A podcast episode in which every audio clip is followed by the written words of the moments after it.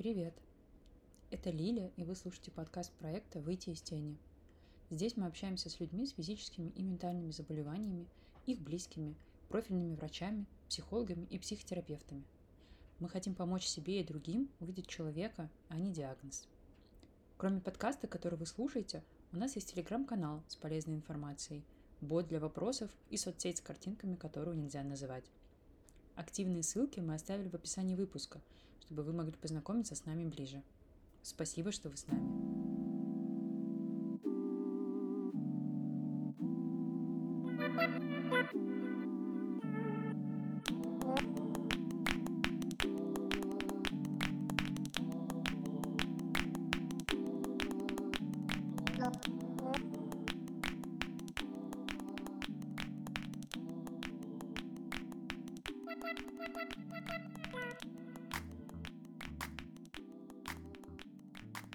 Привет! А, это второй выпуск а, подкаста «Выйти из тени». И у меня сегодня в гостях Денис и Лера.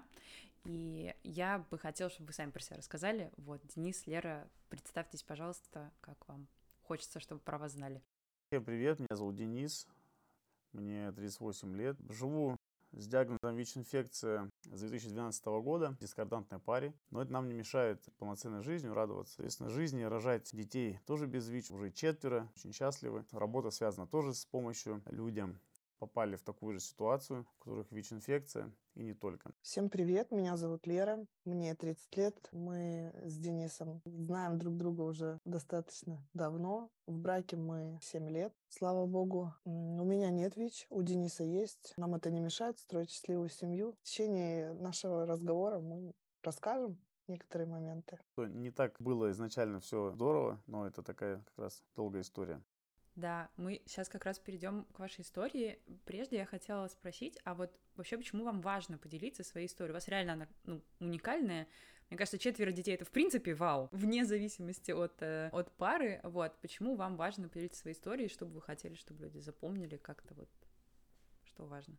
Мне вот иногда задают вопрос, тебе вообще это зачем? Ты человек без ВИЧ ну, тебе, ты зачем ведешь все эти странички и прочее. У меня же есть также блог в Инстаграм, ВКонтакте, ну, во всех соцсетях я стараюсь вести, потому что все, для чего я делаю, потому что люди благодарят. И я слышу и вижу потом эти слезы, эту радость, когда людям не с кем поговорить об этой проблеме. И когда они открываются, говорят что-то, что у них наболело, и ты помогаешь им в этом, вот только ради этого, только ради благодарных слов и эмоций вот этих. Ну, это, это не передать словами. Когда ты помогаешь, когда ты действительно нужен, и когда кроме тебя некому больше помочь. Это радует. И ради этого хочется продолжать и двигаться. Да, я добавлю просто. В свое время, когда я только узнал о своем диагнозе, вокруг как раз не оказалось таких людей. И, наверное, это желание, может быть, восполнить э, вот эту потребность для других людей. И я понимаю, насколько это важно, поддержка человека, который прошел уже определенный путь, и вот, э, который поделится опытом. И тем самым я все-таки хочу сделать этот мир чуточку светлее и лучше, где будет меньше горя и слез, а больше радости и любви.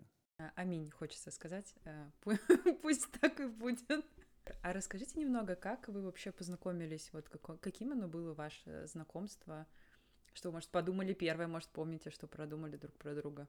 Первое знакомство, э, знакомство состоялось банально на сайте знакомств. Но история это чем необычная? Тем, что эта программа, вот там встроена система геолокации, можно найти человека поближе. Мне как бы не хотелось там в другом районе города встречаться с девушкой. Я, я посмотрел соседний дом. Ну вот нормально, в кино приглашу, вот она рядышком, сейчас прям за ней заеду, и мы съездим в кино. Написал, говорю, привет, соседка. Ну, реакция была такая, что да, я какая соседка, очень далеко живем. Оказалось, что вот эта геолокация дала сбой, судьбоносный сбой. Вот она с другого района города, но тем не менее нам это не помешало встретиться. Любовь с первого взгляда, наверное. Мне очень понравилось, что она в ресторане за себя заплатила. И, наверное, этим меня купила. Вот так. Ну, а я тогда подумала, думаю, что парень, э, ну, бедолага и так работает, там, пытается как-то подняться, думаю, ну, что его разводить, зачем это надо, ну, жалко, все такое, думаю, что я не могу. Я тоже работала, взяла, запл... я подглядела счет, он оплатил в ресторане. Я подглядела счет, и потом ему по номеру телефона перевела на Сбер. Но, но он мне сразу сказал, что у него ВИЧ в первые дни, то есть до, э, скажем так, до интимных отношений. Мы об этом и говорим всем, всем парам, кто к нам обращается, сообщайте о своем диагнозе до интимных отношений. Это важно, потому что потом это очень больно слышать. Это звучит еще страшнее, как будто как предательство. Тебя использовали mm. якобы, да, и не сказали тебе подробностей. Вот, он сделал, поступил мудро, сказал мне об этом, но ему повезло в том плане, что я была немножко осведомлена о ВИЧ, и я ага. знала, что, ну, не так это смертельно и страшно, и в быту не передается, что с этим вполне можно жить. И, я на это ответила, типа, такого, что, и чё? Ну, ВИЧ и ВИЧ. ну, вот как-то так. Его, наверное, тоже это подкупило такая такое отношение. Но я считаю, что диагноз не определяет человека вообще. Ну, если это, конечно, не какой-то умственный там диагноз.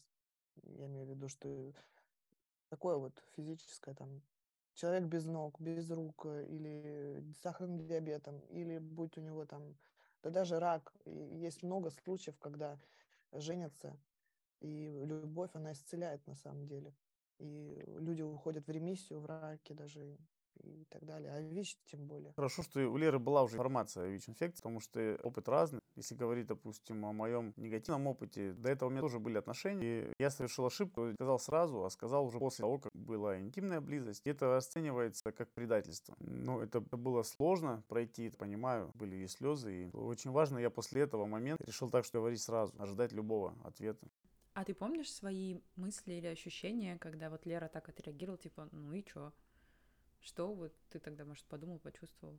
скорее у меня было некое облегчение, что ну хотя бы здесь, в этой сфере, сейчас не нужно вот напрягаться. Конечно, я понимал, что ВИЧ это всего лишь маленькая часть моей жизни. В целом-то это же, ну, она состоит в жизни из многих вещей. Отношения тоже строятся так просто. Для меня это было такое облегчение, что хотя бы вот по этому поводу париться уже сильно я не буду. Конечно, я еще дал информацию определенную, э, были вопросы у Леры, но уже такие более уточняющие. Вот мы все это прошли, вместе пошли в центр э, СПИДа, там она стала на учет как ВИЧ-контакт. Ну, то есть все эти правила мы дальше уже все вместе прошли. Был такой момент, э, несмотря на то, что я много знала о ВИЧ, угу. ну, достаточно много, я думаю, по сравнению с другими людьми, у нас во время близости порвался презерватив. И я испугалась, и вот получилось так, что все, что я знала примерно, оно не сработало в тот момент. И я испугалась и позвонила в скорую.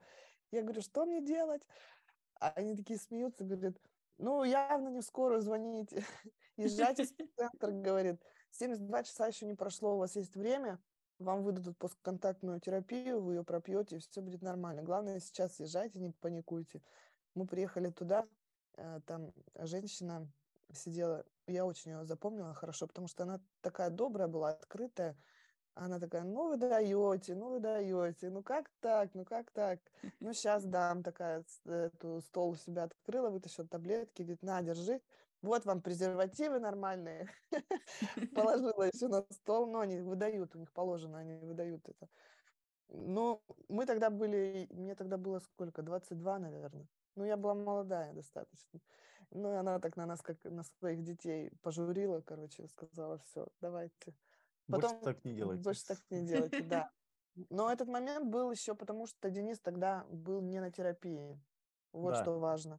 Mm-hmm. Я тогда испугалась. Сейчас, зная, что он принимает терапию ежедневно, не пропускает, вирусная нагрузка у него неопределяемая, вирус передаться не может. Даже если порвется презерватив, даже если без презерватива все это дело делать. Это, кстати, то, что я не был на терапии, это даже хочется оправдать себя. Тогда не выдавали ВИЧ-терапию сразу. Вот только сейчас уже исследования, когда многие проходят, уже говорят, что все надо сразу выдавать. Раньше так не было. Раньше говорили, вот жди, пока у тебя станет меньше 100 клеток. И вот не выдавали, э, ждали. Потом мне стало 500 клеток. Сейчас я их, собственно, и поднять-то не могу. Может быть, из-за этого. Если бы раньше начал пить, то полегче было. Ну вот э, такая была ситуация. Но, естественно, после этого я начал настаивать на терапии, начал ее принимать. Но это уже там еще одна другая история, о том, какая терапия была, как я ее менял. А расскажи немножко про это, потому что так странно, что ну, почему-то не выдавали терапию, пока не... Это, то есть, э, должен был ты дойти до какого-то критического уровня, получается, или как? Как это объяснялось? До конца, с чем это связано, я не знаю, но есть протоколы же, вот в спеццентре, в государственных учреждениях есть правила, порой выше это, морали, не знаю. Но давали возможно, потому что было мало препаратов. Не всем хватало и ждали, пока вот у тебя хотя бы там не снизится до 500. Ну, то же самое сейчас, что вот, чтобы гепатит С вылечить в государстве, все равно говорят, там, ну, будет начальная стадия цирроза, там, ну, потом будем лечить. Ну, нехватка, скорее всего. Слава богу, что сейчас все изменилось, сейчас э, сразу выдают. А, слушайте, ну классно, что такой опыт с э, милой женщиной, которая, ну как так, по-доброму отнеслась к, да, вот к ситуации. А вот э, если вспомнить вообще начало ваших отношений, вот какие запоминающиеся самые моменты у вас вот прям сейчас э, первыми приходят? Был такой момент, когда я пришла с Денисом в спеццентр вставать на учет как ВИЧ-контактная. По закону нам положено, он должен привести свою жену спеццентр, сказать, вот, мы теперь живем вместе, и на меня заводят карту там, и все такое и наблюдают, и я сдаю раз в три месяца кровь. А, так положено. Mm-hmm. В общем, мы пришли, получается такая история. Врач мне говорит, в общем, был такой момент. Я захожу в кабинет, сидит бабушка передо мной, врач-бабушка, ну, лет 70 ей. И на меня такая говорит, ну, типа там фамилию все спросила, и потом говорит, ты ненормальная, ты что, дурочка? Что, здоровых нету? Ты головой подумай, ты куда лезешь, тебе зачем это надо? И, в общем, вот так вот прямым текстом начала меня отговаривать от того, чтобы с ним жить. Я сижу, я вот так вжалась в это кресло, девочка 22 года. Я не понимаю, что происходит. Я пришла к мужу в больницу, где его лечат, где о нем заботятся, где ему не дают умереть, и мне такие вещи говорят. У меня вообще непонятки в голове. Я сижу, я вся покраснела.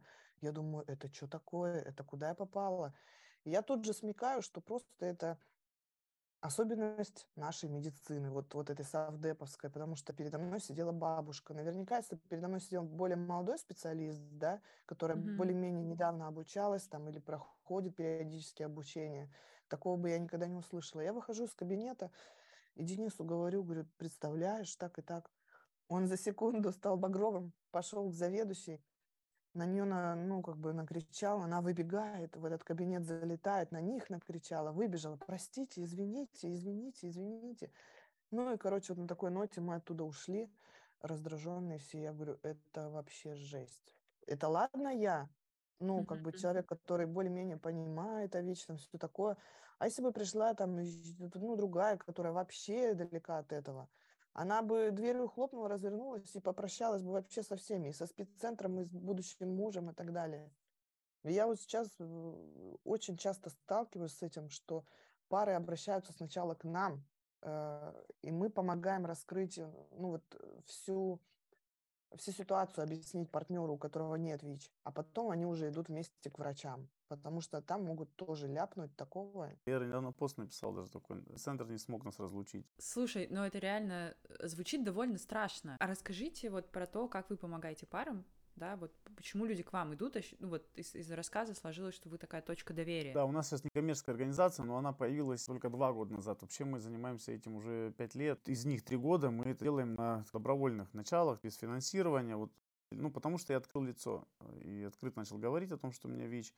Э, люди начали обращаться, спрашивать. Ну, это способствовало тому, что они начали к нам обращаться. У нас появилось много клиентов, и как назвать, пациентов, просто людей, которым нужна помощь. Два года назад мы организовали некоммерческую организацию, и вот э, сейчас мы даже работаем в рамках э, проекта «Президентский грант» по теме дискордантные пары. Называется это «Семья с плюсом». Как мы можем помочь? Вот это как раз непосредственно первичная консультация пар. Много вопросов, они повторяются, эти вопросы. Мы на них отвечаем. Тем самым мы еще даже разгружаем врачей, потому что ну, мы понимаем, что у врачей там 15 минут на каждого пациента, и они чисто физически они не могут уделить внимание всем вопросам. Собственно, поэтому мы и вот создали такую организацию, куда может человек прийти и получить ну, час целый, можем пообщаться с ними вот, э, на какие-то темы. Тем более у нас есть э, уже большой опыт и в беременности, и в родах, и консультациях женских, и все это вот Лера в основном консультирует. Так получилось, что больше пар у нас именно где муж с ВИЧ, да, а вот да. Э, жена без ВИЧ. Вот мы, наверное, закрываем первичные, да, первичная консультация, чтобы правильно Лера сказала, чтобы не было потом ну, лишних вопросов врачам. Человеку всегда проще, когда он перед собой видит живой пример. Мы называемся равными консультантами. Равные – это то есть такой же, в таком же статусе. Врач все равно он не до конца понимает э, пациента. Как ни крути. Вот приходит пациент к врачу, говорит, у меня побочка. Я там, вы мне назначили калетру, а у меня там понос нескончаемый. Врач плечами пожимает, ну терпи, пройдет. Человек уходит домой. А какой терпи-то? Как можно понос терпеть? Вот я не понимаю, как его терпеть. Врач тоже не научит. Ну и не до конца понимает. А мы, как люди, уже в этом плавающие, так скажем, мы где-то подскажем, как поднадавить, как можно схему сменить, как можно попросить, что нужно сказать. В конце концов, можно купить альтернативу. Не обязательно только то, что вот дают в спеццентре, и все. И больше вот клин сошелся на этом все. Больше нигде никак не достать. Можно достать. Можно, если финансы позволяют, есть возможность, желание, то все это решаем. Поэтому мы необходимые люди. Да, без нас вообще никак. Денис сказал, что ну, с... часто повторяются вопросы, с которыми люди приходят. А вот что за вопросы чаще всего задают? И интересно, есть ли разница между, ну, так сказать, мужскими вопросами, да, и женскими вопросами? То есть вот есть какие-то там, не знаю, может быть, вопросы, которые там женщины хотят отдельно от мужчин обсуждать. Вот как это устроено? Я за мужчин скажу. Вот мужчина вообще редко вопросы задают. Как правило, женщины инициативу берут в свои руки. Пойдем. Не знаю, с чем это связано. Менталитет у нас такой. Мужчины меньше задают вопросы, но основной вопрос мужчин, как сказать, что у меня ВИЧ. Вот это, наверное, основное. То есть, а потом разберемся. Если там, да, да, если потенциальный партнер или потенциальная жена соглашается на это, уже появляются у женщины вопросы к Лере больше. А как дальше с ним жить? По бытовым моментам это уже самые редкие вопросы. Как передается? В основном, да, это вот э, как сказать и дети. Всех волнует это. Ну и там секс, конечно. Как, что можно, почему нельзя и там и так далее. Что делать, если вдруг что. Но все, все сходится к тому, что если человек на терапии, то ну, большинство вопросов отпадает. ВИЧ не передается, если человек со статусом на терапии. Есть какая-то разница, как вам кажется, может, как вы чувствуете, между жизнью вот, дискордантной пары и не, диск... ну, не дискордантной пары? Да, вот э, какая-то есть ключевая разница, которую вот э, ну, прям жестко отличает, потому что вот ты сейчас сказала, Лера, да, что если человек на терапии, то, в принципе, там все бытовые вопросы отпадают.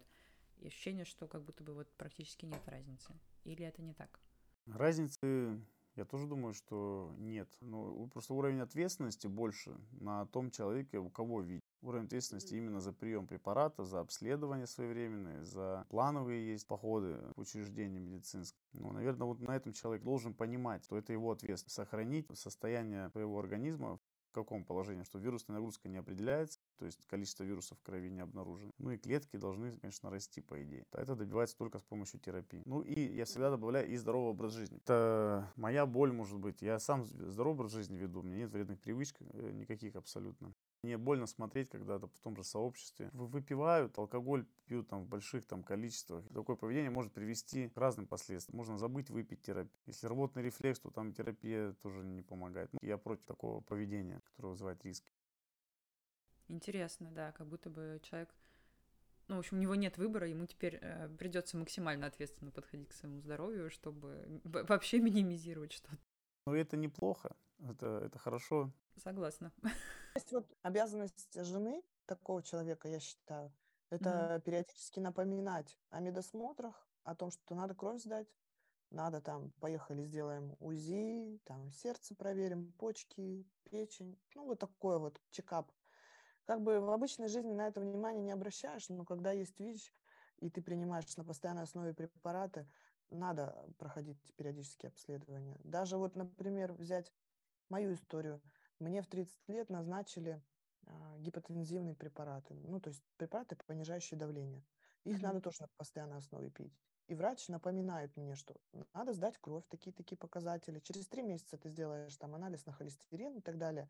Ну, то есть это необходимая вещь вообще а, для любого человека, кто постоянно на любых таблетках. Я думаю, обязанность супруги чисто напоминать только об этом. И все, потому что мужья, они же, как правило, работают, у них э, голова другим занята. Женщина все-таки отвечает в семье за здоровье всех детей и себя, и мужа.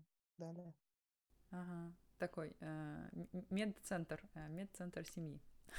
Это же понятно. Слушайте, а вот я еще хотела спросить, э, Денис, ты сказал, что ты ну, довольно давно с открытым статусом, э, и я так понимаю, что ну, довольно много людей знает вас как вот дискордантную пару. А вот э, Вспомните, какие, какие реакции были у людей, когда они только начали узнавать. То есть, мне кажется, моя гипотеза, что сейчас уже все привыкли к тому, что вы как бы вот вы есть, и вы такие замечательные. А вот когда вы только начали открываться, какие были реакции? Ну, единственное, Денис спросил у всех родственников, у мамы, у папы, и попросил их спросить у их э, родных, не будет ли им как-то некомфортно, если Денис откроет свой статус. Mm. Со всеми поговорили перед этим. Mm-hmm. Мы к этому серьезно подошли. Не так с бухты-барахты, ай, вот у меня ВИЧ и все такое, на каждом углу не кричали. Подготовились, все поддержали, все увидели в этом здравое какое-то зерно, что это людям поможет, что это нужно сделать, что раз уж так случилось, то надо какую-то миссию в жизни нести все-таки. И все, мы это сделали. Негатива Понятно. не было. Но единственное, я когда рожала первого ребенка в роддоме, mm-hmm. и когда мне там после родов э, задавали всякие вопросы, уточняющий по здоровью мужа. Но она там сидела и всем своим видом показывала, что ей настолько противно даже вопросы мне задавать. Ну, это просто роддом такой был. У нас самый плохой роддом есть в городе, пятый. И я туда именно попала. Слава богу, его сейчас закрыли из-за там кучи нарушений. Но больше я там не рожала. Я всегда рожала в самом лучшем первом роддоме, и там врачи кардинально отличаются. Последний раз я лежала, они мне говорят, ты ВИЧ-контактная? Я говорю, да только хочу им объяснить, что это значит. Они такие, да, все понятно, не надо нам рассказывать, это уже как сопли. Все, говорит, закрыли тему. Ну, типа, уже настолько это все у них на потоке, и все это понятно что лишнего не приходится говорить. Да, если говорить об отношениях людей, вот, которые нас окружают, когда я начал говорить о своем статусе, я думаю так, что кто-то, скорее всего, напрек все-таки от этой информации, кто-то напрягался. И я только могу догадываться, кто так открыто не подходит и не говорит, я не буду с тобой общаться, потому что у тебя ВИЧ. Но людям нужно было время, и я это тоже понимал. И они наблюдали, потому что я же вел свой блог, они наблюдали за моей жизнью, чем я занимаюсь. И да, если говорить об отношениях людей, которые нас окружают, когда я начал говорить о своем статусе, я думаю так, что кто-то, скорее всего, напрягся. Все-таки от этой информации кто-то напрягался. И я только могу догадываться. Вот никто так открыто не подходит и не говорит, там, что я не буду с тобой общаться, потому что у тебя ВИЧ. Потом прошло время какое-то, то есть людям нужно было время. И я это тоже понимал. Они наблюдали, потому что я же вел свой блог, они наблюдали за моей жизнью, чем я занимаюсь. И, собственно, они же сами начинали изучать этот вопрос вопрос. И тем самым они, ну, скажем так, закрывали эти э, свои вопросы неудобные там и находили на них ответы. Я думаю, еще знаешь, что влияет? У тебя социальный статус, ну, высокий, так скажем. Ты ведешь здоровый образ жизни, не алкоголик, не наркоман. Ты работаешь, у тебя многодетная хорошая семья, ты содержишь нас всех. Ты выглядел нормально. Ну, как, ну вот если взять, например, человека с ВИЧ за будыгу, да, скажем mm-hmm. русскими словами, и тебя, человека с ВИЧ, к нему будет больше вопросов, и ему, к нему легче подойти и что-то задать, понимая, что он, может быть, не совсем понимает даже, что такое ВИЧ, и халатно к себе относится. А по тебе было видно, что ты не халатно относишься, скорее всего. Ну, то есть получается, что ты был таким примером, что ли, хорошей жизни. Даже если у тебя есть ВИЧ, это вообще не приговор, ну, как бы, ну, у тебя есть ВИЧ, как ты сказал в самом начале, какая-то часть моей жизни. Да, я думаю, что для многих это было даже удивление, потому что те шаблоны, которые есть в голове у человека, о том, что человек с ВИЧ это обязательно какой-то там человек, там, маргинальных слоев. Тут я говорю о том, что у меня ВИЧ, у людей, мне кажется, еще и было удивление. Оказывается, и, и такое может быть. Да, к сожалению, сегодня практика показывает, что все больше и больше людей, которые вот ведут нормальный, ну... Не проститут, так скажем, мир. не наркопотребители, просто вот не знал там, молодые подростки сейчас заражают. Ну, это сплошь и рядом. Я не скажу, что это супер частая история, но бывает. И люди не из маргинальных слоев сейчас обращаются. Расскажи, пожалуйста, чем ты не занимаешься, чем ты Лера занимаешься, да, потому что вы такой, ну, пример, как раз вот, как, ты сказал, что люди многие удивлялись, что типа, а, в смысле, то есть вот обычный человек, э, может быть так, а вот расскажи, пожалуйста, чем вообще ты занимаешься, какие у тебя увлечения, это достаточно обширная тема, чем мы только не занимаемся. Но, наверное, изначально, когда я говорил о своем статусе, я говорил об одном. Я говорил про ВИЧ-терапию. А, когда я получил ВИЧ-терапию в спеццентре, я не смог ее пить физически, мне было очень плохо. Э, я задал вопросы врачу, мне говорили, что ну другой нету, пей. Состояние было такое, что на ночь надо было пить таблетку. А, ну, днем было, надо было две пить, и на ночь. Ночью снились кошмары, какие-то мультики даже. Утром просыпался как состояние пьянения. То есть я даже, бывает, стоял там, э, умывался и не мог э, понять, что мне нужно первым сделать, там, пасту выдавить или щетку взять в руки. То есть такое вот заторможенное, а мне за руль садиться. Ну, в общем, тогда я начал поиски альтернативных методов, ну, то есть не методов, а терапии именно. И нашел э, препарат в Индии, комбинированный в одной таблетке. Я начал пить его. Состав был тот же, но это была одна таблетка. Мне захотелось об этом сказать людям, но мне, правда, стало легче. И анализы все мои показывали, что это работает. Я начал говорить об этом людям на своем YouTube-канале. И вот, собственно, с этого началась моя вот эта деятельность, которая переросла. То есть я не думал, что это перерос какой-то бизнес, потому что я реально просто хотел показать людям, что есть вариант не бросать терапию, а, а пить ее, просто взять и за свои деньги, у кого есть возможность. И ну, с того времени помогаем людям приобрести эти препараты, хорошие современные препараты, которые даже и не выдают в нашем спеццентре в России. Мы помогаем их приобрести в Индии. Вот. И все больше и больше людей готовы не бросать терапию за побочек, а вот приобретать. Стоит недорого, там 5 тысяч в месяц. Для кого-то ну, нормально, чтобы жить. Вот именно этим мы занимаемся, работаем. Но я уже сказал, что у нас не коммерческая организация, где мы помогаем с профилактикой ВИЧ-инфекции, то есть консультируем как раз. А также, наверное, большую часть жизни занимает у нас э, христианская наша жизнь. То есть я являюсь молодежным пастором в церкви евангельской. Ну, это тоже такая отдельная большая история. То есть служим в церкви, помогаем также людям уже с их духовными проблемами. По сути, все так перекликается у нас, но такая у нас большая миссия, ответственность. Все начиналось с того, что у Дениса был небольшой маленький чайный магазинчик, и мы трудились там вместе. Мы когда познакомились, я работала на живом пиве продавщицей. Какое-то время мы даже жили на мою зарплату, потому что я получала там в четыре раза больше его бизнеса. Вот. Но потом мы вместе начали посещать церковь, и нас это все так до сердца пробрало, что мы решили делать это все по-настоящему, не для галочки. И я тогда понимала, как дальше работать на пиве. Это же грех и все такое. Но я не хотела людям приносить... Э, ну, я понимала, э, что, что за собой несет алкоголь. И в один прекрасный момент ко мне приходит начальница домой и говорит, Лера, мы решили тебя уволить, у нас тут недостача, там 15 тысяч. А я-то знаю, что я ни копейки не взяла. Я так расплакалась, мне так обидно стало, что меня в недостаче. Денис приходит с работы, я говорю, Денис, меня уволили, сказали, что я своровала, а я ничего не брала. Он такой сидит, сидит, говорит, Лера, так слава богу, говорит, что тебя уволили. Ты не знала, как уволиться, тебя, говорит, саму уволили. И вот с того момента я больше там не работала. Мы посещали церковь, я начала помогать ему развивать магазин там всякие листовки делать. Пятое-десятое мы открыли филиалы. У нас было четыре филиала по городу этого магазина. Вот потом вот уже случилась эта история с терапией. Мы вместе эту компанию начали поднимать на ноги, вместе сидели, рисовали логотип. Это все так было романтично, интересно. И все вот как-то вместе влились в эту всю историю. И вот по сегодняшний день я неотъемлемая, неотъемлемая часть этой компании. Вдохновением занимается Лера. Ну не только вдохновением. Я отвечаю еще за некоторые моменты. Ну да, это наше семейное дело. То есть все, что мы не делаем, мы делаем вместе. Касается ли это социальной работы, касается ли это бизнеса, либо в церкви, стараемся делать вместе. Так тепло э, вы рассказываете про вот эту совместную деятельность. Э, хочется спросить, а в чем, как вам кажется, в чем вот сила вашей пары, потому что она у вас такая прям, прям плотно вы идете с момента знакомства и дальше. Как каждому из вас кажется, в чем сила? Я понимаю, что Бог дает жену человеку. То есть я понимаю, что Лера это жена от Господа. Но это вот э, что касается, если Писания брать, в Библии так об этом написано. И я это так, так вижу в каждом дне. И мы как одно целое. Вот даже есть такая цитата, что прилепится жена и будут двое одна плоть.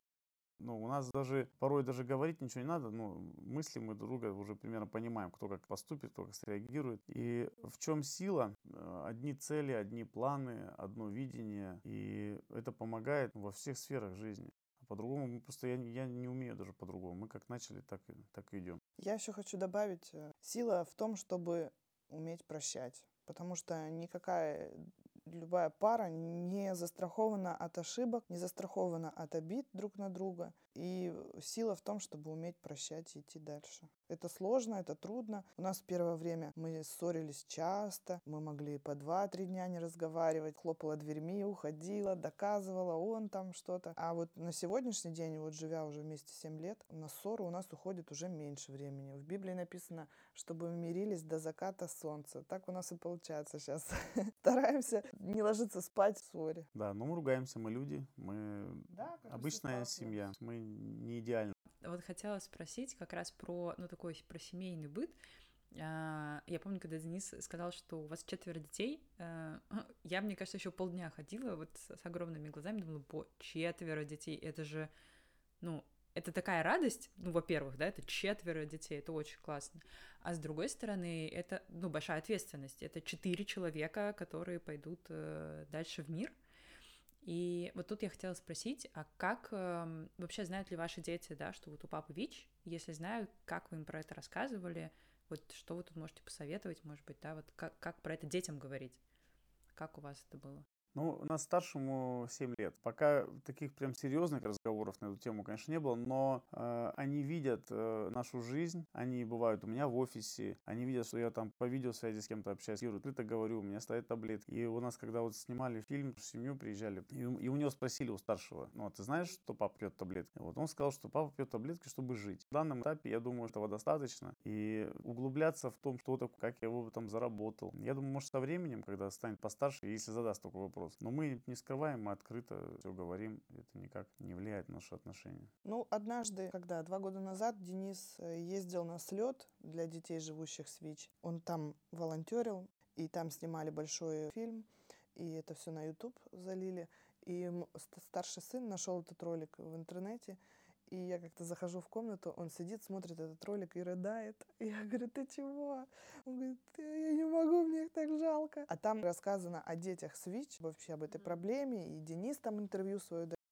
Ну, то есть он вот этим всем тоже проникся, поплакал порадовался, что вот у нас папа такой молодец. Да. Вот для него это так. Папа молодец, папа всем помогает, папа хорош. У нас как-то было время ковида, у нас было, что закрылись границы, и было под вопросом, что люди могут остаться без терапии. Многие заказали посылки, они шли, были в пути. И мы сели все вместе, и старший сын говорит, давайте помолимся, чтобы, чтобы посылки прошли, потому что люди без таблеток, это страшно. И мы помолились, и там буквально две недели, и посылки все прошли. Было радостно. А какие вот, если подумать, например, три, допустим, три, можно одно, а качество вы бы хотели, чтобы ваши дети, а, ну вот с этим выросли, да, и несли дальше в мир? Ну, я знаю ответ для себя и пытаемся, ну, я пытаюсь взращивать в них. А, во-первых, э, искренность. Потому что когда я искренен, то и вокруг меня люди тоже будут искренни, мне будет проще так жить. Потому что лукавым жить э, и сложнее, и я пробовал так жить, я понимаю, что это очень э, сложно. Смелость, несмотря ни на что, преодолевать трудности, идти вперед, и там, где есть страх, чтобы страх становился какой-то точкой роста, вот, в преодолении. Но это, опять же, я, наверное, исходя из своего личного опыта. И третье, креативное мышление, даже не креативное, а критическое мышление. Способность ставить под сомнение любое мнение вот, и перепроверять. То есть это сейчас, я так понимаю, очень важно. И сам так стараюсь жить. Я полностью согласна. И дам добро, пожалуйста, вперед воспитывайте. Кстати, по поводу детей. Мы не планировали никогда, что у нас будет так много детей. Получилось, э, второго мы родили, ему было месяц. И что-то как-то, не знаю, понадеялись э, на что, я не понимаю. И получилось, что я забеременела третьим. Я прихожу, Денису показываю тест, говорю, вот смотри. А он лежит, второго кормит из бутылочки. И мне говорит, ты чё? Ты как? Ты почему? Я говорю, а я-то чё? ты чё? Посмеялись, вот так появился у нас третий. Ну, я не, не могу сказать, что были какие-то сложности в воспитании, в содержании. Мамы всегда помогали нам, денег всегда хватало, слава богу, на все. На питание, на одежду. Много вот э, друзья с церкви помогали. Отдавали какие-то там моменты по одежде, там коляски и прочее, все вот это, и все в хорошем состоянии. И отдавалось не от того, что типа вот вы сильно нуждаетесь, Натя, а просто вот, ребят, у меня есть хорошее, мне вот жалко кому-то, кому попало отдавать, я вот вам лучше отдам. И мне всегда так приятно было, и мне хотелось все это потом вернуть еще в большем размере людям, ну, кто нуждается. И я вот всегда после всех своих детей, там, по возможности все отдавала в церковь, э, кому надо, там, находила людей, передавала, все так радовались. Но в этом плане церковь и все вот это общество, оно помогает тебе не, не упасть в какую-то яму такую долговую, а как-то поддерживать тебя могут, э, смотрят друг за другом, за нуждами. Вот как-то так. И четвертого уже потом, э, получается, нам сейчас младшему у нас 4 года, и все четыре года я Денису говорила, пожалуйста, отстань от меня уже, все. А он уговаривал, говорит, ну давай, у нас трое мальчишек. И они погодки, 16, 17, 18 год рождения. Вот. Воспитывать их было сложновато. В плане я уставала сильно. Ну, это три погодки, это равносильно трое близнецов. То же самое, мне кажется. Mm-hmm. Вот. И я все это время говорю, дай мне пожить, отстанет меня. Он говорит, ну давай, ну давай, ну будет девочка. Я тебе говорю, будет девочка. Я говорю, да кто тебе сказал, что будет девочка? И потом в один прекрасный момент так э, сложилось, что мы оба поняли, что пора в молитве. Как-то вот одновременно в сердце появилась эта мысль от Бога, я думаю. И все. И я согласилась, он такой, yes. И все, я забеременела, и правда пошла делать тест. Сейчас можно делать тест по крови. Там определяют э, пол сразу на десятой неделе беременности. Да, да, пять тысяч стоит, кстати. Я не вытерпела, пошла, потому что, ну, ждать уже сложно было. И все, я прихожу домой, всех посадили в зале. Я открываю этот тест, я говорю, ну что, кто что думает? Бабушки такие, да, мальчик будет, мальчик. А пацаны, ну, дети такие, девочка, сестренка, сто процентов. Я открываю, там девочка написано, все такие, ура! Вот так у нас появилась четвертая. Но она родилась у нас недоношенная. Э, я родила на 30-й неделе, но это никак не связано с какими-то там... С ВИЧ-то точно не связано. Ну да, да. Просто так сложилось. Вот. Но выходили, все хорошо. Сейчас она уже дома. Весит там 3,5 килограмма. Здоровый ребенок, все нормально. Класс. То есть э, девочка обзавелась тремя э, братьями, которые ждали ее больше, больше всех, получается. Класс, класс. Ой, ей повезет. Я как младшая сестренка иметь старших братьев это круто. А если посмотреть, вот э, как раз, да, раз мы затронули тему родов и вообще детей, Лера, расскажи, пожалуйста, были ли у тебя какая-то, не знаю, особая подготовка к родам? Вот мне кажется, что а, женщины, особенно, да, те, кто с ВИЧ или те, у кого муж ВИЧ, вот тоже так, такие вопросы, что типа, а, а как, а что?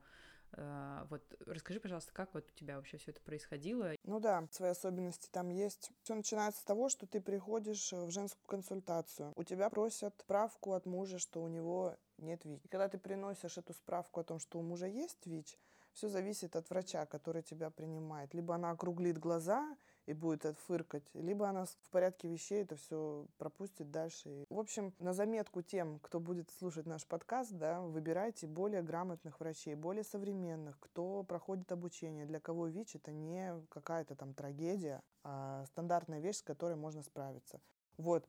Приносишь эту справку, потом э, есть у нас такие правила в Минздраве, что каждый месяц во время беременности надо сдавать кровь на ВИЧ. Не важно, что муж пьет терапию, что он не заразен, по правилам нужно сдавать кровь. В общем, приносишь им каждый месяц эту бумажку о том, что у тебя нет ВИЧ. Потом, перед родами, в спеццентре, получается, берешь такую выписку, в которой написано, какую профилактику ребенку давать, каких часов жизни, какую профилактику давать маме во время родов, в каком количестве, дозировка, все расписано. И вот вот с этой справкой ты приходишь, э, ложишься в роддом народы, рожаешь ты естественным образом, если это возможно. Если там есть показания, то, конечно, кесарево. Но специально из-за того, что ты ВИЧ-контактная, кесарить никто не будет. Вот. Единственное, сейчас идут споры по поводу грудного вскармливания. В основном, вот по советской закалке, врачи должны запретить грудное вскармливание маме, которая даже не имеет ВИЧ, просто ВИЧ-контактная. Вот, и мне со всеми тремя запрещали грудное вскармливание. То есть после родов сразу же нужно выпить две таблетки Достинекса, чтобы молоко не приходило. И первые мои роды, там пришла санитарка в этом ужасном роддоме, еще и перетянула мне грудь. Еще приходила каждый раз и проверяла, не сняла ли я эту простынь. Вдруг я начну кормить. Все это из-за того, что есть такие мамаши, к сожалению, которые, имея ВИЧ-статус или которые там знают, что они заразились, они кормят детей, и на этих детей потом положена пенсия до 18 лет. Им выплачивают пенсию, у которых есть ВИЧ у детей. Вот, и все из-за этого врачи, ну, вот так вот злостно относятся. Ну, думая, что а вдруг это такой же случай. Я еще тогда была молодая, думаю, из-за этого как бы тоже они напряглись там сильно. На одних родах я присутствовал. Поэтому это вопрос о том, что выбирать специализированных, хороших врачей, которые понимают все адекватно. Да, я спросила, говорю, можно мужу народу? Но мы как бы боялись, что из-за ВИЧ его не пустят. И в первом роддоме, вот у нас хороший роддом, который они сказали, да, конечно, без проблем, все как обычно, палата отдельная, э, халат, бахилы. Вот он стоял рядышком, голову мне гладил, говорил, все будет хорошо. И все, и мы родили прекрасно. Это был второй ребенок у нас. Вот. Ну а третьего получилось, что кесарева я рожала, и как бы уже не нужно было присутствие мужа. Вот, по поводу грудного вскармливания хотела еще договорить. Но есть такой момент сейчас, вот только вот в эти годы начали вводить то, что мамам ВИЧ-контактным разрешают кормить грудью. Некоторые врачи берут на себя такую ответственность. Как бы рекомендаций в Минздраве особых нет по этому поводу. И они этим пользуются в плане, что если видят, что семья адекватная, что папа там на терапии, что мама там сто процентов не заразилась, ну зачем прерывать грудное вскармливание, если оно полезнее, чем смесь, как бы, если это особая связь мамы с ребенком там, и так далее. И многие врачи настаивают на том, что типа не прерывай никакое грудное вскармливание, а продолжай кормить грудью. Вот. И бывают такие случаи, что в таких парах, как наша, мама все-таки кормит грудью. Но это бывает сложно сделать там, где совдеповское вот это прошлое тянется большим таким клубком за врачом. И там ей сложно понять, что это все не страшно, и ребенок будет здоров и так далее. Но я вот выбрала кормить грудью, ой, кормить смесью. Ну, во-первых, чтобы не спорить с врачами, во-вторых, мне так было проще в плане, что ребенка можно с бабушкой оставить, там у нас работа, третья, пятая, десятая поездки, и грудное вскармливание сложно было сохранить. И я подумала, ну, как бы уж будем на смеси. И воспитав первого, второго на смеси, я поняла, что дети здоровые э, растут, и ничего страшного в этом нету. И смеси сейчас прекрасные, насыщенные, дети сытые, не кричат, спят лучше. Я подумала, короче, будем на смеси. И вот четвертую даже сейчас я уже тоже сразу на смеси ее перевели, и все. Никаких проблем. Вот. Потом идет момент у такой пары во время родов. А, ставят маме капельницу Капельница профилактическая, профилактическая, она делается для того, чтобы, например, возьмем такую ситуацию, папа перестал пить терапию, у него выросла вирусная нагрузка, и вдруг он заразил маму. И есть полгода окно, от трех месяцев до шести, в которое еще не видно ВИЧ у того, кого заразили. И поэтому делается такая профилактика во время родов, чтобы как бы снизить вирусную нагрузку, чтобы ребенок родился 100% здоровым.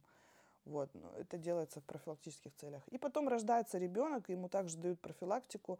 Один месяц он должен пить зидовудин, это такой сироп, он идет там в мизерных количествах, 2 миллиграмма. Он абсолютно безопасен, никакой, никакого вреда для ребенка он не несет и не вызывает ни аллергии, ни побочных действий, ошибка там никаких нету. Вот даже наша недоношенная дочка, ей давали этот зидовудин. Ну, я как бы с врачом разговаривала, я говорю, ну что вы думаете, если мне отказаться от этого зидовудина? Я говорю, ну папа же у нас все-таки на терапии, ну я не заразилась там и все такое как бы по закону ты имеешь право написать отказ, и ребенку не будут давать профилактику. Но врач мне сказала, ну там, говорит, такие мизерные дозы, она нормально у вас переносит, ну что вы, типа. Ну я уже не стала ругаться, там, доказывать. Я говорю, ладно, давайте. И все. И вот профилактика. Потом, после родов, ребенку в 6 недель должны взять ПЦР на ВИЧ, кровь из венки.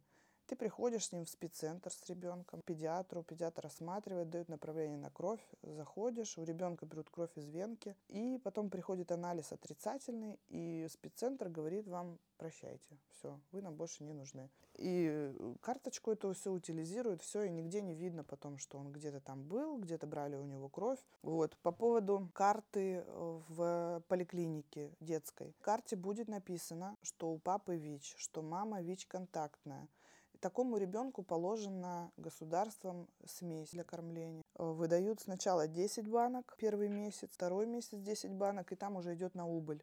Ну, то есть ребенок меньше начинает кушать, ему меньше выда... смеси именно, ему меньше выдают году или пол... полутора, по-моему, и все. Вот в этом еще есть поддержка государства. Было время, убрали вообще, что не выдавали смесь. Тогда было большое возмущение, типа, государство запрещает мне кормить грудью, и смесь не выдает. То есть вы тогда не запрещаете мне кормить грудью, я буду кормить, и мне не нужна ваша смесь. Ну и вот сейчас опять они возобновили, мне вот тут педиатр звонила, сказала, сейчас положено, сейчас положено, давайте будем вам выдавать. Я говорю, ну давайте, выдают нутрилак. Ну, смотря в каком городе как, вот у нас выдают нутрилак. Вот, и в поликлинике будет отметка. Есть такие поликлиники древние, в которых берут и красным скотчем на самой карте лепят и говорят, вот у ребенка, у мамы там ВИЧ-контактная, папа ВИЧ, и, и везде чуть ли нам не отдельно карту эту кладут. Это нарушение закона, этого делать нельзя. Э, можно смело подойти к заведующей этой поликлиники и сказать, чтобы никаких опознавательных знаков не было на карте, уберите, заставьте вашего врача сделать это. Она, скорее всего, не осведомлена об этом. Вот. Ну, они, как правило, все это убирают, э, если врач действительно не знал об этом. Но вот в современных, э, в хороших, ну, в развитых городах, так скажем, такого не делают. Карточки со всеми вместе стоят. Внутри написано, да, написано, но нигде эта как бы информация не гуляет особо. И когда в садик ребенка оформляешь, в садике делается вообще отдельная карта. Поликлиниковская карта туда никак не попадает никогда. Ты покупаешь отдельную большую карту, проходишь там педиатра, ортопеда, тролливали там все вот этот список. Никакого инфекциониста там или еще кого-то там не проходит в эту карту. И поэтому никакого следа в садике, тем более, не будет о том, что у папы ВИЧ или у мамы ВИЧ контактная. Вот это что касается садика. Школа то же самое. Ну и все, в принципе, больше никаких особенностей э, по детям нет. Я все затронула. Э, ты в своем рассказе несколько раз сказала, что зависит очень сильно от больницы. Такое ощущение, что как будто бы есть какой-то прям разрыв между там условно современными врачами и вот врачами э, той поры, назовем это так, вот какого-то такого.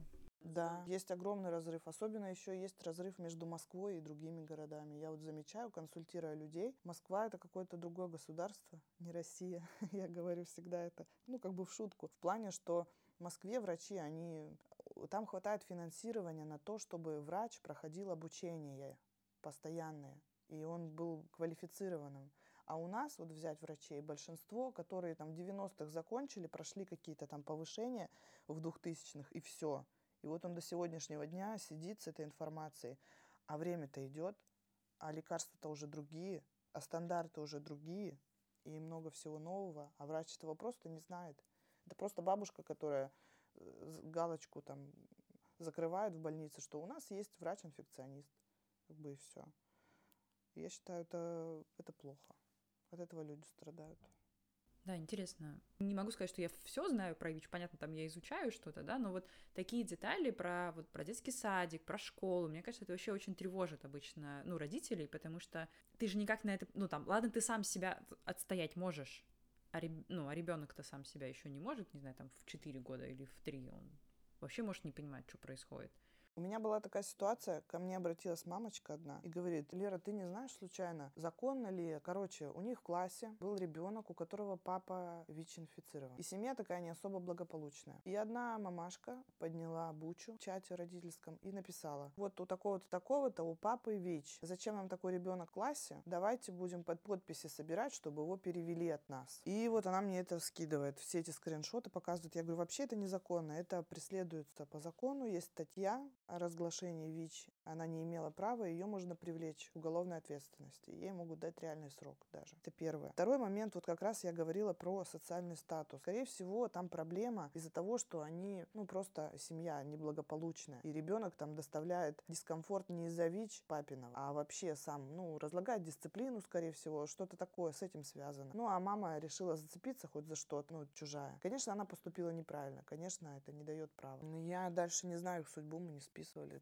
Но я про то, что разглашение статуса, даже я не имею права, ну как бы Денис сейчас уже огласил, да, свой статус на всеуслышание, но если бы он не оглашал, я как жена не имею права за него где-то сказать. Он может в любой момент сказать, а вот, любимая, вот есть статья такая. Нельзя этого делать. По вашему опыту, сейчас стало больше врачей, которые, ну, вообще врачей, людей, которые адекватно реагируют на ВИЧ?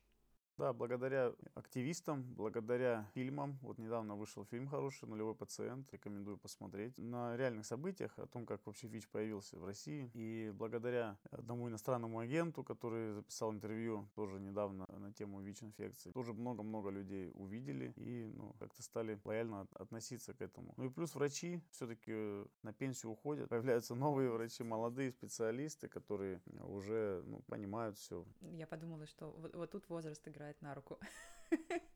Все-таки врачи уходят на пенсию. А, да, слушайте, а вот еще такой у меня есть вопрос. О чем вообще вы, ну, назовем это громким словом, мечтаете? Да, вот э, относительно семьи и относительно вашего дела, э, да, вот что вы помогаете дискордантным парам. Какие есть мечты вот в, в эту сторону? Мечты, цели? Мечта и цель это разные вещи. Но я, я просто привык так, мечта, чтобы она осталась мечтой, я ее стараюсь преобразовать в цель. У нас буквально несколько лет назад было мечтой вводить э, ВИЧ-терапию в Индии.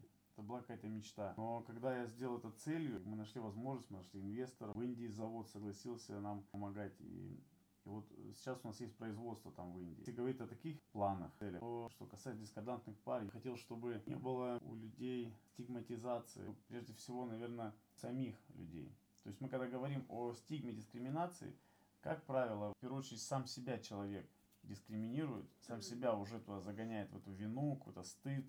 И вот от этого и проблема, потому что практика показывает, как только я говорю, что у меня ВИЧ людям, в принципе, ничего не, не меняется. Я об этом пытаюсь говорить, и я думаю, что вот моя мечта такая, чтобы люди перестали себя... Если что случается в их жизни, даже, наверное, не важно, там, ВИЧ это или другой диагноз, или какая-то другая проблема, чтобы они не, не ставили на себе крест, продолжали жить, а еще более того, это служило неким обновлением или переоценкой ценностей, переосмыслением жизни своей, как это случилось в моем случае, когда просто смотришь на свою жизнь по-другому. И я тогда подумал, когда узнал, что у меня ВИЧ, что сколько мне осталось жить. Я тогда еще не понимал до конца, сколько я буду жить. Но я тогда принял решение, что буду вот сколько мне осталось, и максимально попытаюсь принести вот пользу, какой-то оставить след – на этой земле. Вот я думаю, что если каждый человек, кто узнает о том, что у него ВИЧ-инфекция, изменит свое мышление, вот тогда, мне кажется, будет вообще классно. У меня более глобальная мечта. Ну, глобальная. Да. несмотря, несмотря на то, что у нас бизнес, несмотря на то, что у нас производство ВИЧ-терапии, я мечтаю о том, чтобы все-таки появилось полное излечение от ВИЧ. Как ни крути, хоть мы и научились с этим жить, хоть это все так кажется, в принципе, да что такого, как сопли, да, но на самом деле ВИЧ, он не так мил, так скажем, он все-таки дает нагрузку на иммунитет, он все-таки уже успел повлиять на здоровье мужа. Поэтому я мечтаю о том, чтобы просто появилось полное излечение. Я верю, что это возможно, потому что медицина сейчас шагает семимильными шагами, правда. Вот не было ковида, он тут случился, тут же придумали вакцину. Думаю, это все реально. Просто это, просто это должно кому-то стать выгодным. И я думаю, оно появится. Ну, это что касается такой глобальной миссии именно работы. А что касается семьи, как семьи, э, ну, здесь, э, наверное, самые лучшие инвестиции в детей. Мне хочется, чтобы мои дети, ну, глядя на нас, может быть, тоже немножко пытались сделать не только для себя. Когда я буду таком, я представляю такую картину. С таком они такие взрослые ко мне приезжают со своими детьми, внуками, и они делают, и они делают максимально для других людей. И вот они тоже оставляют свой след. Тогда я, наверное, буду, буду считать, что не зря прожил эту жизнь. Я соглашусь с этой мечтой. Но мы прикладываем много усилий к этому. Мы, правда, занимаемся с детьми мы читаем какие-то библейские истории для детей, потому что вот э, именно вот в христианстве много вот этих вот вечных ценностей сказано. Быть добрым, помогать другим, э, почитать родителей. Ну, много всего важного, нужного на самом деле. То, что на века, не сиюминутные какие-то моменты там. Да, но в то же время мы учим, мы стараемся сами так жить, не быть религиозными, потому что это разные вещи. Религия на самом деле убивает обряды или еще какие-то вещи. Главное любовь. К Богу, к людям. К окружающим. Любовь к себе. Любовь к себе тоже проявляется приемом терапии. Ты так здорово сказал про то, что любовь к себе проявляется ну, таки, таким правильным вниманием к себе, к своему здоровью, да, вот каким-то таким очень, очень понятными действиями, э, я бы сказала, а не, не просто, типа, я люблю себя, поэтому я полежу на диване. Э, а скажи, пожалуйста, вот эм, ты сказал, что у тебя произошла переоценка ценностей а, после того, как ты узнал, что у тебя ВИЧ. А можешь вот э, ну, так, вспомнить до-после, да, вот до ты был таким, а теперь вот что кардинально поменялось в твоей жизни? Я э, говорю так, что я узнал о ВИЧ-инфекции дважды. То есть я узнал о ней два раза. Каждый раз это было абсолютно в разных условиях. Ну, первый раз, когда мне сказали, что у меня ВИЧ, я вел тогда как раз тот самый образ жизни, который считается аморальным. Я, грубо говоря, употреблял наркотики. И для меня тогда эта информация э, послужила таким, что ну сколько осталось, ну там плюс-минус, я все равно умирать собирался. Я там уже дошел до определенного дна своего, решил что-то поменять в жизни и поехал там, прошел курс реабилитации. Уже потом, когда уже в трезвом, скажем так, состоянии, в здравом уме, пришел в спеццентр, я захотел начать жить ну, полноценной жизнью, там, принимать терапию, там, завести семью. И когда в спеццентре мне сказали, какие дети вообще, забудь, ну, ничего у тебя не получится. Я был настолько в шоке ну, от того, что я пришел туда, где, в принципе, должны были мне сказать, научить меня жить с Ивичи. А мне сказали, вот сколько тебе осталось, вот живи столько. И вот я тогда, это, это было второй раз, когда я ну, осознал свой, свой диагноз.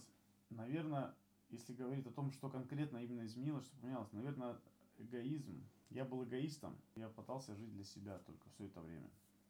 И вот это вот как раз понимание того, что я не знаю, сколько мне осталось жить, я хотел все-таки принести пользу. Вот, наверное, сейчас я продолжаю так жить и стараюсь делать э, людям добро, помогать, и мы благотворительностью занимаемся и, и, и так далее. То есть, ну, эгоизм, отсутствие эгоизма это, это уже хороший шаг к тому, что жизнь изменится. А если вспомнить, вот ты сказал, что ты дважды узнал про ВИЧ, и сказал, что ты во второй раз пришел, ну, прям с желанием жить. Дальше, ну, вот у тебя прям произошло. А помнишь ли ты, что помогло вот это вот желание жить, как-то вот, как оно появилось в твоей жизни, почему вот прям захотелось? Я был один. Это, наверное, чувство одиночества, оно толкает в любом случае человека на, ну, на поиск партнера, жены, я не знаю. Ну вот э, меня с этого все началось. Что я подумал, а что дальше? Вот хорошо, я сейчас вот трезвый, я там не, ну, веду хороший, здоровый образ жизни у меня там появился маленький бизнес, там, у меня все хорошо. В принципе, вот с, по всем меркам э, я, ну, хороший человек. Но вот у меня ВИЧ. А что дальше? И вот с этим вопросом, что дальше?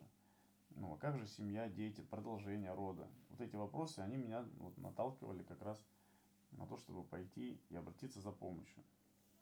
Но вот, к сожалению, помощь э, не сразу была оказана и не теми, на кого я возлагал надежды от одиночества. И получается снова любовь. Снова любовь, а любовь везде. Любовь спасет мир сто процентов. Действительно, любовь, она как-то, ну, любовь и желание не быть одному, а как-то вот что-то делать вместе, с кем-то строить жизнь, она прям куда-то помогла. А вот ты сказал, что получил поддержку не от тех, от кого, ну, на кого возлагал надежды. А от кого ты получил поддержку? Да, в тот момент я ее не нашел нигде. Я всегда говорил, вот э, рассказываю в интервью о, о той аллее, по которой я шел 5 минут своей жизни. От спеццентра у нас есть аллея. И недавно, недавно э, мы тоже снимали фильм, и мне предложили там пройтись. Вот впервые за все это время, там сколько там, ну, с 15 -го года уже, когда я там был, я на ней не был ни разу на этой аллее. Чувство непередаваемое. Ну, что называется, закрыть гештальт. И вот я оказался, я опять, меня, у меня опять слезы пробивались даже вот от, от того состояния, которое я там пережил. Когда шел по этой аллее, я понимал свою какую-то отверженность, ну, какую-то даже ничтожность, того, что все от меня отказались, я остался один. И вот пока я шел по этой аллее, ну не знаю, ну минут пять, правда, шел, и вот все это время, все это время я думал, думал, и, наверное, как я сейчас понимаю, я тогда еще не, ну, не верил в Бога, где-то понимал, там есть какая-то высшая сила, но это было не настолько глубоко, как сейчас. Я, наверное, вот этот вот, вот эту всю э, энергию злости или там обида, отчаяния, наверное, она как-то во мне трансформировалась и дала мне силы, силы двигаться дальше. То есть я в себе нашел вот эту вот силу и эту цель в жизни. Потом, конечно, был ряд событий, появились люди, появилась Лера – которая поддержала, и все, мы дальше вместе пошли, пошли, и до сих пор идем. А когда ты вот э, последний раз проходил по этой, по этой аллее, что ты чувствовал? Сначала вспомнил я те чувства, я прям туда погрузился, окунулся, и опять мне стало плохо так. Это вот опять э, чувство вот боли, какой-то отверженности, но находясь там вот подольше, когда я прошелся опять, я, я, я испытал такое облегчение, такую радость, что я прошел, я победил я, я прошел этот путь очень важный и, я бы сказал, судьбоносный в моей жизни. Мне это очень понравилось. Блин, спасибо. Я очень надеюсь, что наш подкаст послушает э, кто-то в дискордантной паре или, может быть, кто-то, у кого в будущем, да, может появиться партнер с ВИЧ и не будет какой-то непонятной реакции, а классно, чтобы реакция была у всех, как у Леры, типа, ну, окей, как бы, и, и чё? А, что вы от себя хотели бы, ну, не знаю, пожелать, сказать э, вообще людям, людям, кто в дискордантной паре, чтобы вы хотели сказать, а потом вообще, вообще всем людям? Хороший вопрос. Э, почему-то я всегда к нему не готов. Я готова. Людям с ВИЧ вообще хочется сказать, не останавливайтесь только на том, что вам сказал ваш лечащий врач в спеццентре, например. Никогда не берите это за вот основу, которая непоколебима. Врач — это человек, который может быть не в настроении, может быть не до конца образован или еще что-то. Всегда старайтесь получить второе мнение. Сегодня, слава богу, существует масса онлайн-ресурсов, на которых можно получить, сидя дома на кровати, на унитазе, я там не знаю, находясь в любой точке мира, ты можешь получить онлайн-консультацию грамотного специалиста. Ну, заплати ты там раз в жизни эти 3 тысячи, 5 тысяч. Ну, получи ты часовую эту консультацию. Там тебе ответят на более большой спектр всех вопросов твоих. Там ты можешь такой себе старт дать хороший, получив ответы на все свои вопросы. Это действительно нам в какой-то степени это помогло, когда мы попали к хорошему инфекционисту. Она нам часовую консультацию провела, и вот после той консультации мы вздохнули полной грудью и поняли, что мы на правильном пути, все свои вопросы, додумки закрыли, и нам стало легче. И я вот хочу порекомендовать всем, получайте второе мнение, не бойтесь. Не бойтесь говорить с врачами, они люди, они ошибаются. Вот что мне самое главное хотелось бы сказать. А мне бы хотелось сказать дискордантных пар. Самое главное, что нужно дискордантной паре, э, такой совет. Любите друг друга. Какой бы ни был диагноз, жизнь состоит из многих сфер жизни. Вот. Главное – любовь. Если в паре есть любовь, то никакие препятствия, преграды, диагнозы не повлияют и не помешают строить отношения и рожать детей без ВИЧ в том числе. Ну и пить терапию, естественно, это по умолчанию э, в процессе всего нашего подкаста идет. Пить терапию только так, без нее никак. То, что можно рожать здоровых детей, вот э, Денис с Лерой яркий пример. Четверо здоровых э, детей вообще вперед. Супер. А что бы вы хотели сказать, в принципе, миру? Это очень ответственное послание. Миру хотелось бы сказать, перестаньте дискриминировать людей с ВИЧ. ВИЧ на сегодняшний день может коснуться каждого из тех, кто этим занимается. Есть даже люди, которые заразились ВИЧ и говорили, я раньше так вообще брезговала, фу, говорила, это же вообще, я сторонилась этих людей, открыто унижала ВИЧ-инфицированных и сама такой стала. Просто переспала с мужчиной, у которого был ВИЧ, он не знал, она не знала, и потом она сдает анализы, у нее оказывается ВИЧ. Ей там 40 лет под полтинник, у человека ВИЧ, она работает продавщицей на одежде, например, да, и все, и вот приплыли. Просто э, послание к миру перестать дискриминировать этих людей. Никто не застрахован ни от чего. И так в мире миллион зла вот этого всего на каждом углу. Ну, еще и за это, если получать какие-то... Поддерживать надо друг друга, стараться кто чем может. Без этого Вообще. человечество погибнет. Нужно Вообще. смотреть, стараться на людей глазами любящего Бога. Потому что Бог каждого из нас любит и принимает таким, какие есть. Неважно, там, диагноз, какой-то там грешник, не грешник. Вот если мы так научимся друг на друга смотреть. То будет рай на земле. Ну, Аминь, да. Аминь, да будет так. Как это? Властью, данной мне э, этим подкастом, э, вот, да будет так я вообще буду очень только за. Мне кажется, мы забыли поговорить о диссидентах. Есть такое направление ВИЧ-диссиденты. Это вот как антипрививочники. Такая же история. У них есть э, свои сообщества, группы, чаты. И там они активно настраивают людей на то, что не надо пить терапию. Это все зло, это все заговор. ВИЧ это заговор, и это все придумано. И вот не пей терапию, будет хорошо. И есть огромное количество людей, которые умирают от этого движения. Вот. ВИЧ-диссидентство, по-моему, на сегодняшний день признали как террористическая организация. Их стало не так слышно и видно. Но они существуют, и люди под них попадают. Попадают по той причине, что человек начинает пить терапию, чувствует какие-то побочки и думает, ага, что-то здесь не то. Меня пытаются травить. Ищут на это ответы в интернете, натыкаются на группы этих диссидентов, и там получают по полной получают это мнение, что не надо пить терапию, перестают пить терапию и вообще не интересуются ни ВИЧ, ни своим здоровьем. А потом лет через 10 максимум, да, которые они могут прожить без терапии, они лежат с какой-нибудь пневмонией, с каким-нибудь там э, саркомой капоши и так далее в реанимации, уже там на иммунитете там 3-4 клетки осталось в лучшем случае. И там, вот в таком состоянии, терапия уже не срабатывает. Маленький процент, что терапия поможет. Иммунитет просто не воспринимает уже таблетки никакие, и там ничего не помогает.